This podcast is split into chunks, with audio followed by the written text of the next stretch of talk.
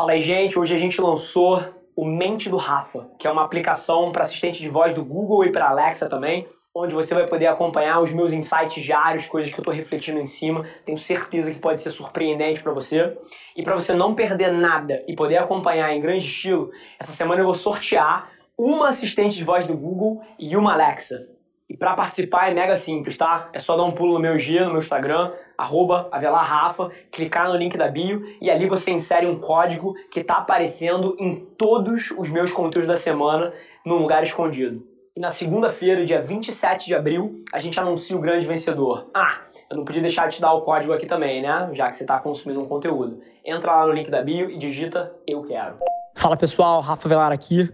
E o episódio que vocês estão prestes a assistir é um dos meus favoritos ever, tá? Eu fui entrevistado pelo Rafael Marino, que é CMO da EquiSeed, uma empresa de venture capital brasileira, e a gente destrinchou a minha história por um ângulo de liderança e de gestão que poucas vezes eu toquei. Eu acho que esse fator entrevistador tem se provado uma coisa super valiosa para trazer novos pontos de vista de mim e eu tenho certeza que é um pouquinho do que vocês vão encontrar aqui. Lembrando que o que vocês vão ouvir agora é só um pedacinho do programa que teve quase duas horas de papo e se você quiser ouvir o resto é só você procurar aí linha de frente e assistir o episódio completo. Um abraço.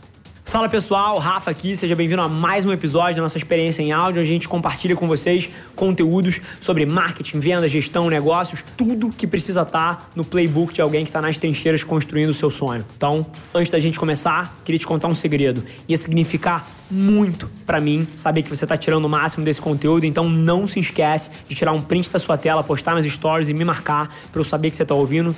Quem já me mandou alguma mensagem, já me mandou algum direct, sabe que eu respondo pessoalmente todas as mensagens. E agora, sem enrolação, vamos para o episódio de hoje.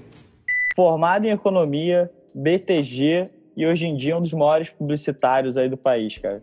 Conta um pouquinho o que, que aconteceu nessa trajetória. Como, né? Como? Como isso é, aconteceu? É. E é interessante, porque eu acho que a minha resposta não é a que você e ninguém está esperando aqui eu não me considero um dos maiores publicitários do país ou alguma coisa desse tipo. Inclusive, estranho o suficiente, eu acredito que eu não consigo ocupar algumas das cadeiras que tem dentro da minha própria empresa. Sim, eu não tenho capacidade artística para pensar o conceito de uma campanha como foi a campanha do Tinder, da Domino's, da Stone, Prudential, tudo que a gente faz, não tenho capacidade artística para conduzir criativamente um negócio desse. E ao mesmo tempo, eu não tenho os skills matemáticos da outra ponta para ser hiper data driven igual a gente é na nossa área de insights, de dados e de data science, né? Então é curioso que enquanto a Avelar evolui, cada vez mais eu perco a capacidade de sentar em certas cadeiras específicas da minha própria empresa. Mas ao mesmo tempo, eu acredito que eu nasci para liderar uma estrutura dessa. E essa história, ela é um pouco recorrente. Porque, por exemplo, na empresa da minha família, que é uma empresa de tecnologia, eu também não era um cara que entendia de hardware. Eu também não era um cara que entendia de software. Não era a minha, eu não sou engenheiro elétrico, eletrônico, mecatrônico de formação. E apesar de eu não ser o cara mais técnico específico em nenhuma dessas funções, eu sempre fui perigoso o suficiente em todas elas para poder liderar a estrutura, que eu acho que é onde eventualmente eu brilho na parte de operar negócio, minha capacidade de pensar sistemas. Eu nunca fui funcionário da minha própria empresa, em nenhuma empresa que eu tive. Então, tipo, eu sempre penso o sistema e como é que o sistema consegue produzir um certo output e como é que eu lidero essa estrutura, sempre foi um pouquinho das coisas que eu olhei. E na agência, é curioso que é um processo que muda todo dia, né? Você fazer publicidade nessa interseção de inovação que a gente trabalha é uma coisa que eu que venho do mercado financeiro é quase que day trading, né? É quase que você está comprando e vendendo ações ali no, com base no dia a dia. Tem uma hora que uma coisa funciona, depois vem um Covid, muda o panorama, o CPM cai, como é que você reage, influenciador inflaciona. Então, assim, é, é literalmente operar diariamente. E dentro disso, eu acho que eu sempre tive duas coisas muito importantes, e aí eu acho que eu começo a responder a sua pergunta. A primeira delas é que eu sempre me preocupei em estar perto da linha de frente. Exemplo.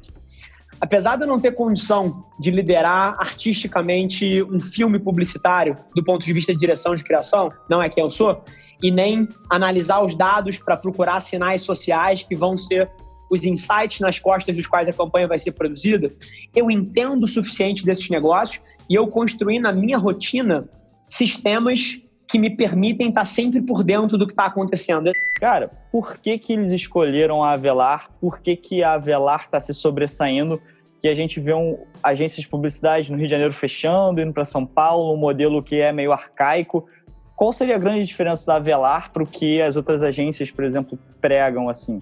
Por que, que eles escolheram a Avelar frente às outras oportunidades que tem?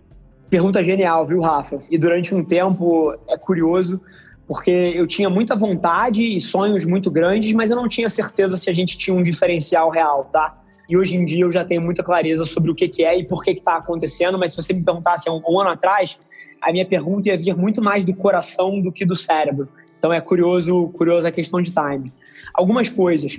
E aí eu preciso distinguir dois mercados que são completamente diferentes e que eu sei que algumas pessoas aqui vão confundir. Você tem agências de marketing digital, agências de performance, que é um nicho de mercado que foi criado pela Resultados Digitais no Brasil e todo um panorama e ecossistema de agências que sobrevive e tem os seus modelos de negócios pautados nisso, isso é marketing digital. E você tem publicidade.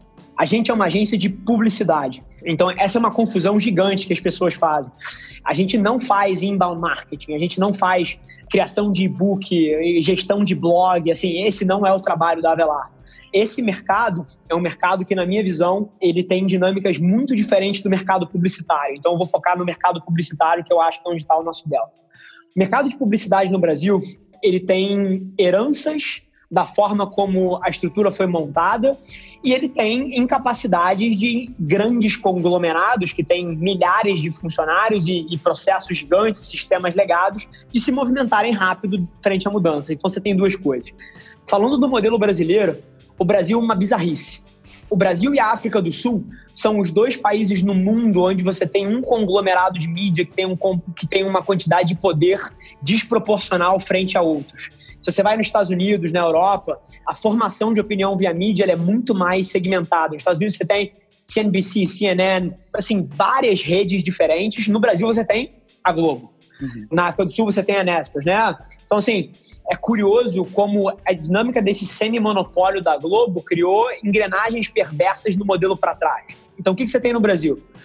Você tem, número um, alocação de mídia sendo feita Mídia é compra de espaço publicitário, para quem não conhece.